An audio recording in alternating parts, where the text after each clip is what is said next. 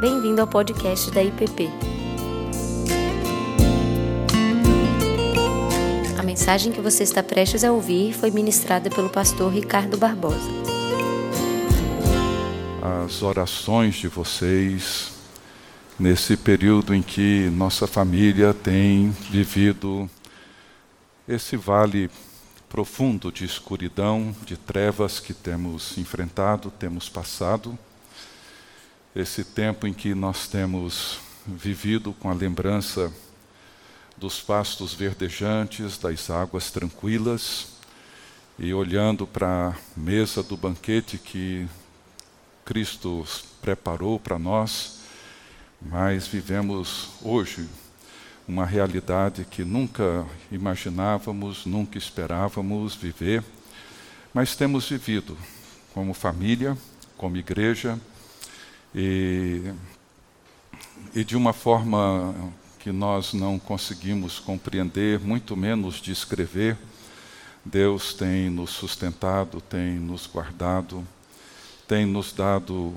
força, uma força que nós não temos, tem nos dado um ânimo e uma paz que nós jamais conseguiríamos por nós mesmos, tem dado ao Tiago uma estrutura espiritual, emocional, que certamente não é natural dele, sabemos que é uma obra do Espírito Santo. Então, somos muito gratos a Deus pelas diversas formas, pelos diversos meios em que Deus tem abençoado, tem falado, tem nos dado alento, nos dado consolo, tem nos assistido em cada momento através de palavras, através de gestos, através de inúmeras maneiras como a graça de Deus tem sido generosa, boa, abençoadora na vida de todos nós. Então eu quero agradecer de coração a toda a igreja e tantos outros que têm nos ajudado a atravessar esse vale e queremos contar com as orações de vocês nos meses e certamente no longo período que isso seguirá. Tá bem? Durante esse período, uma forma como eu tenho procurado entender aquilo que passa, entender a mim mesmo e entender a minha própria fé, eu tenho que escrever, eu tenho que colocar no papel, eu tenho que tentar estruturar melhor os meus pensamentos, os meus sentimentos, as minhas emoções. Então, nesse período que estivemos em São Paulo, eu, em alguns momentos, quando me encontrava bastante aflito, angustiado, eu então sentava e tentava colocar no papel algumas coisas, alguns pensamentos. E nesses próximos três domingos, de alguma maneira, eu quero compartilhar algumas dessas meditações que eu tive, que eu fiz, que eu escrevi. E elas são bastante pessoais, é claro, mas eu espero que de alguma forma ela sirva para para edificar todos vocês, ajudá-los como tem me ajudado nesse momento que temos vivido. Portanto, eu queria convidá-los a abrirem suas Bíblias em Mateus capítulo 8.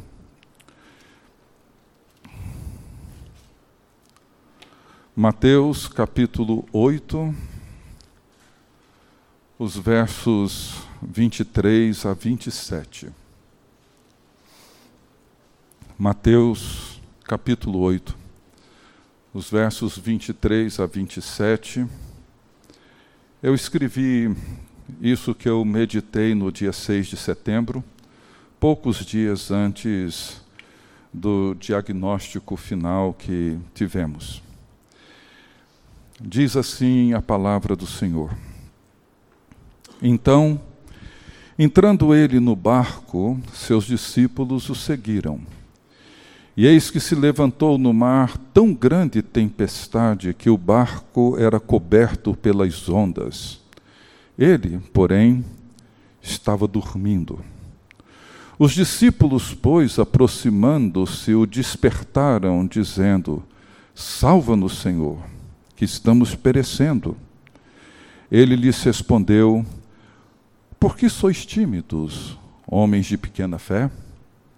Então, levantando-se, repreendeu os ventos e o mar, e seguiu-se grande bonança. E aqueles homens se maravilharam, dizendo: Que homem é este que até os ventos e o mar lhe obedecem? Senhor, que a tua palavra, que esse episódio que o nosso Senhor viveu com seus discípulos tanto tempo atrás. Torne-se, ó Deus, tão atual hoje como foi naquele tempo.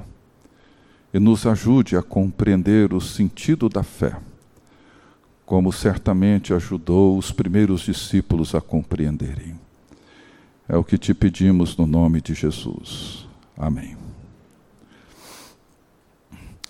Essa, esse texto é a segunda vez que ele vem à minha mente, desperta em mim uma reflexão, uma meditação sincera, honesta sobre a minha condição como discípulo de Jesus. A primeira aconteceu há alguns anos atrás, quando eu tive uma crise renal em Edimburgo, na Escócia. Já comentei isso aqui quando eu voltei de lá eu sempre nutri um grande medo de algum dia ficar enfermo, sozinho, num outro país. Isso era uma coisa que me assustava muito. E no meu último dia em Edimburgo, depois das nossas reuniões e depois que todo o grupo já tinha partido, eu acordei às cinco horas da manhã com uma forte dor. Não havia ninguém no local onde nós nos encontrávamos hospedados. O escritório abria só depois das oito ou nove horas, mas no final deu tudo certo. Eu fui internado no hospital, tratado, voltei para casa. Porém, em meio aos meus medos, angústias, ansiedades e desolação, esse episódio me veio à mente me fazendo as mesmas perguntas que Jesus fez aos seus discípulos. E durante aqueles dias em que estive lá em São Paulo, acompanhando o Tiago nessa série de exames para diagnosticar a causa de um estreitamento no esôfago e com suspeitas de alguma coisa mais séria, os mesmos medos, as mesmas angústias, as mesmas ansiedades, a mesma desolação tomaram conta da minha alma. E a pergunta de Jesus aos seus discípulos voltou para mim com a mesma força de anos atrás. Por que que vocês são tão tímidos? E por que que a fé de vocês é tão pequena? Jesus, como nós vimos, estava num barco com os seus discípulos e adormeceu. E veio um vento forte que agitou o lago, levantando ondas fortes que ameaçavam virar o barco. E quando o barco estava quase indo a pique, um dos discípulos acorda o mestre desesperado e diz: Mestre, mestre, estamos morrendo. E Jesus acorda, ele repreende o vento e o mar, a tempestade cessa e vem uma grande bonança. E nesse momento, então, Jesus pergunta aos seus discípulos: por que vocês são tão tímidos? E por que, que a fé de vocês é tão pequena? E a pergunta que me veio, e não é a primeira vez, foi a seguinte: se eles não fossem tão tímidos, e se tivessem uma fé maior, teriam eles mesmos resolvido o problema sem precisar incomodar o sono do Mestre? O que, que Jesus quis dizer aos seus discípulos com essa repreensão? O relato do episódio não nos oferece uma resposta clara, nos mostra apenas que os discípulos ficaram impressionados com o poder de Jesus sobre as forças da natureza e foram tomados de grande temor diante daquilo que Jesus havia feito. Pessoalmente, eu não acho que o que Jesus quis dizer foi que, se não fossem tão tímidos, e se fossem homens cheios de fé, teriam eles mesmos resolvido aquele problema. A repreensão do Mestre tem, a meu ver, um sentido muito mais amplo e certamente um sentido muito mais profundo. Jesus aqui, ele apresenta aos seus discípulos um sério obstáculo à vida da fé que me toca pessoalmente que é a timidez. E eu não me refiro aqui à timidez como expressão de um espírito introvertido, recatado, mas a timidez como falta de coragem, a timidez como medo paralisante, a timidez como pavor diante das tempestades. Paulo escrevendo a seu filho Timóteo, seu filho na fé, ele diz que Deus não nos tem dado espírito de covardia, mas de poder, de amor e de moderação. Em outras palavras, Deus não nos tem dado um espírito inseguro, tímido, apavorado, mas um espírito de coragem, de enfrentamento, de ousadia, de intrepidez. Escrevendo também Paulo aos discípulos de Jesus que viviam na capital do Império Romano, ele também faz uma declaração que me impressiona muito, sempre me impressionou, quando ele diz que nós não recebemos um espírito de escravidão para vivermos atemorizados, dominados pelo medo, mas recebemos o espírito de adoção, baseados no qual nós clamamos Abba. Pai. O espírito que recebemos, diz Paulo, é o mesmo espírito de Jesus Cristo, para viver a mesma condição, a mesma fé, a mesma confiança, a mesma entrega, a mesma intrepidez, a mesma ousadia que o Filho unigênito sempre gozou junto do Pai. Durante esses dias, e particularmente naqueles dias em São Paulo, três semanas atrás, fiquei me perguntando por esse poder, esse espírito de poder. Fiquei me perguntando sobre como que eu posso me apropriar desse poder para enfrentar as tempestades e os ventos fortes que estavam ameaçando a minha segurança, a segurança da minha família, que ameaçam a vida. Como enfrentar o medo e o pavor contra os quais eu luto em vão e sem sucesso. E são lutas que eu não consigo evitar, muito menos controlar, mas que precisam ser enfrentadas. Eu não tenho nenhuma dificuldade em compreender essas verdades, nem mesmo de pregá-las e usá-las nas minhas conversas pastorais. Porém, chega um momento na vida em que um conceito bíblico ele não é suficiente. E eu preciso entender como posso me apropriar desse poder onde as situações de medo e insegurança tornam-se forças poderosíssimas. A fé ela precisa ser fé numa circunstância particular. E nós, e aqui eu falo de mim mesmo, nós somos pessoas que ouvem o chamado de Cristo e reconhecemos que Ele é o Senhor e Salvador e procuramos segui-lo em obediência e fidelidade fazendo aquilo que reconhecemos ser a nossa vocação. Mas muitas vezes eu percebo, pelo menos no meu caso particular, que esse poder provar e experimentar esse poder quando as tempestades surgem e ameaçam nos tirar a vida, não é sempre tão simples quanto imaginamos.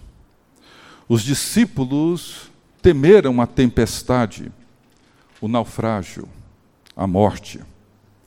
Qualquer um temeria. Não havia nada que pudessem fazer para conter as forças da natureza. E existem forças ou poderes contra os quais nós não podemos fazer absolutamente nada. Tudo aquilo que me foge ao controle e me faz imaginar o pior cenário em relação ao futuro, tem na minha vida esse poder.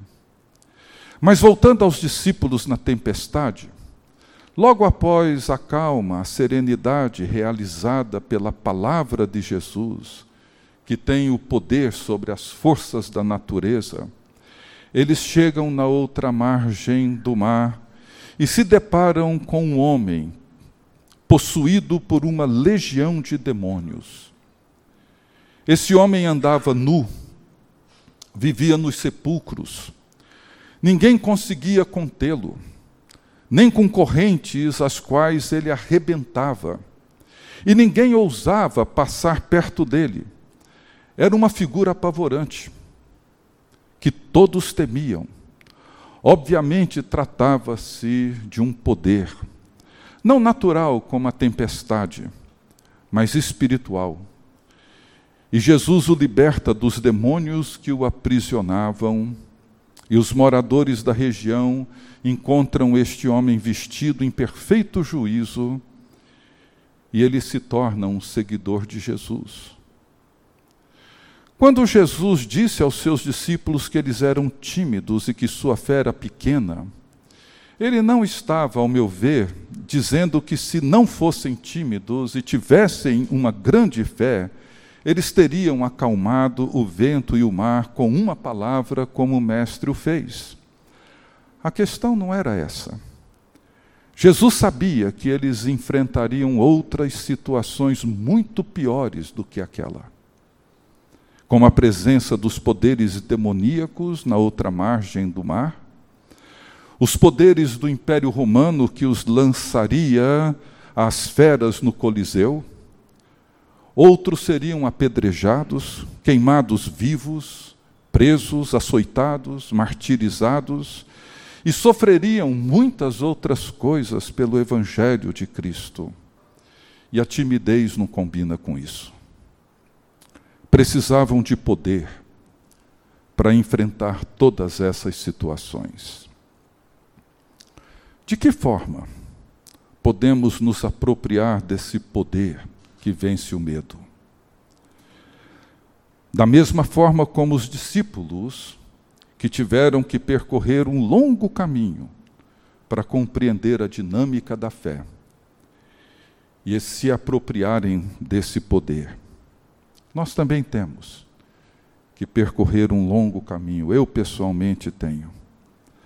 A partir do momento em que Cristo nos chama para segui-lo e nós passamos a crer que Ele é o Salvador e Senhor, nós iniciamos esse processo no qual precisamos dar sentido à fé que professamos nele. E percebemos aqui que a fé não é um sentimento abstrato, ou uma vaga inclinação intelectual. E essa tem sido a minha luta nesses dias de peregrinação em hospitais e ao receber o diagnóstico que mais temia. Tenho me perguntado: o que, que significa para mim, nesses dias, ser um discípulo de Jesus? De que forma a minha grande necessidade pode ser suprida pela minha fé. E Deus não nos deu espírito de covardia, mas de poder, de amor e de moderação. A timidez que Jesus censurou nos discípulos é esse medo que apavora e paralisa. Eles acordam Jesus dizendo: Mestre, mestre, estamos morrendo. Essa era a necessidade que eles estavam enfrentando. Uma realidade que envolvia um fato concreto, a tempestade, e as emoções decorrentes desse fato, que são medo, pavor, insegurança, realidades que requerem da fé uma resposta e uma conduta apropriada, e por isso Jesus pergunta para eles: onde está a fé de vocês? Tempestades, vendavais, tribulações, sofrimentos e morte são realidades humanas. Para o discípulo de Jesus, a pergunta é como que a fé que temos em Cristo se relaciona com essas realidades. No final do Sermão do Monte, Jesus nos conta a parábola das duas casas, uma construída na areia e outra sobre a rocha. E o que define a natureza das duas casas é a forma como cada uma reage às tempestades. Uma desaba e a outra permanece de pé. E desabamos não porque deixamos de crer, mas porque não temos a estrutura da fé e a estrutura emocional e espiritual que o Evangelho nos oferece para enfrentarmos a tribulação. A minha timidez, ela me torna frágil e me torna vulnerável a essas tempestades. O medo e o pavor facilmente tomam conta de mim e não penso noutra coisa senão nos riscos, nos sofrimentos, nos cenários mais difíceis. Um poder me envolve e eu deixo de me submeter ao governo de Cristo e me torno novamente, facilmente, um escravo do medo. Eu sei, e eu aprendi nesses dias, que a angústia nos leva a clamar pelo Mestre. E isso é bom, não é ruim. Foi o que os discípulos fizeram. Sem angústia, nós corremos o risco de seguir a viagem sem nos dar conta de que do outro lado teremos que enfrentar os demônios, poderes bem mais violentos do que a tempestade. Num daqueles dias, lá em São Paulo, o Tiago e eu fomos encontrar com o Ziel Machado para juntos orarmos e buscarmos o consolo de Deus. No meio da conversa, o Ziel compartilhou um pequeno texto que o filho dele, também chamado Tiago, escreveu para ele de Vancouver, no Canadá, onde ele foi, para onde ele foi no início desse ano estudar teologia. E ele compartilhou com a sua família seu encantamento com a doutrina da ressurreição. E o poder de Deus em dar vida àquilo que estava morto. E eu pensei comigo que ali estava a senha para entender de onde vem esse poder e como posso me apropriar dele. O poder que Deus exerceu em Cristo ao ressuscitá-lo dentre os mortos é o mesmo poder com o qual ele nos torna novas criaturas. É o poder que nos liberta do império das trevas e nos transporta para o seu reino de amor e de justiça. É o poder que torna possível viver a mesma realidade da vida ressurrecta de Cristo acima de todos os poderes deste mundo. Paulo afirma que Deus nos ressuscitou juntamente com Cristo e nos fez assentar nos lugares celestiais em Cristo Jesus. Viver a vida ressurrecta é viver a partir de uma nova realidade.